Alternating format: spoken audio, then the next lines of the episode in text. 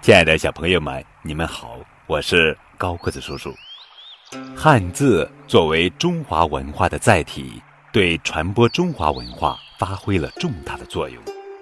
今天的节目是由高叔讲故事团队精心为孩子们录制、精选三十六个与汉字相关的故事，便于孩子了解与汉字相关的历史文化知识，帮助孩子更好地理解汉字。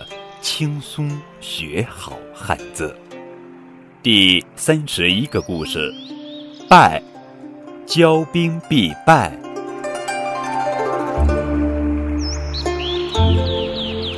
西汉时，匈奴是汉朝最大的外部隐患。汉朝曾派军队攻打车师国，车师国的国王向匈奴求救。但是匈奴大军久久不来，国王只得投降汉朝。之后，汉朝大军班师回朝，只留下了三百士兵驻守车师国。匈奴的首领听说汉军已经撤走，就乘虚而入，派大军将车师国团团围住。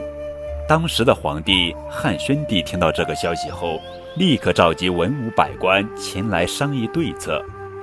大将军赵充国认为，朝廷应该立刻派兵直接攻打匈奴，给匈奴人一点颜色看看，让他们再也不敢进扰车师国。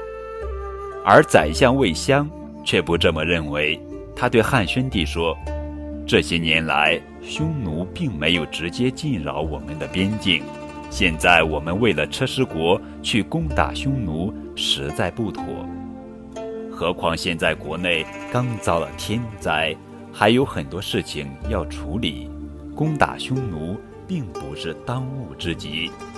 如果贸然依仗国力强盛而出兵，这样的军队就会成为骄横的军队，而骄横的军队一定会灭亡的。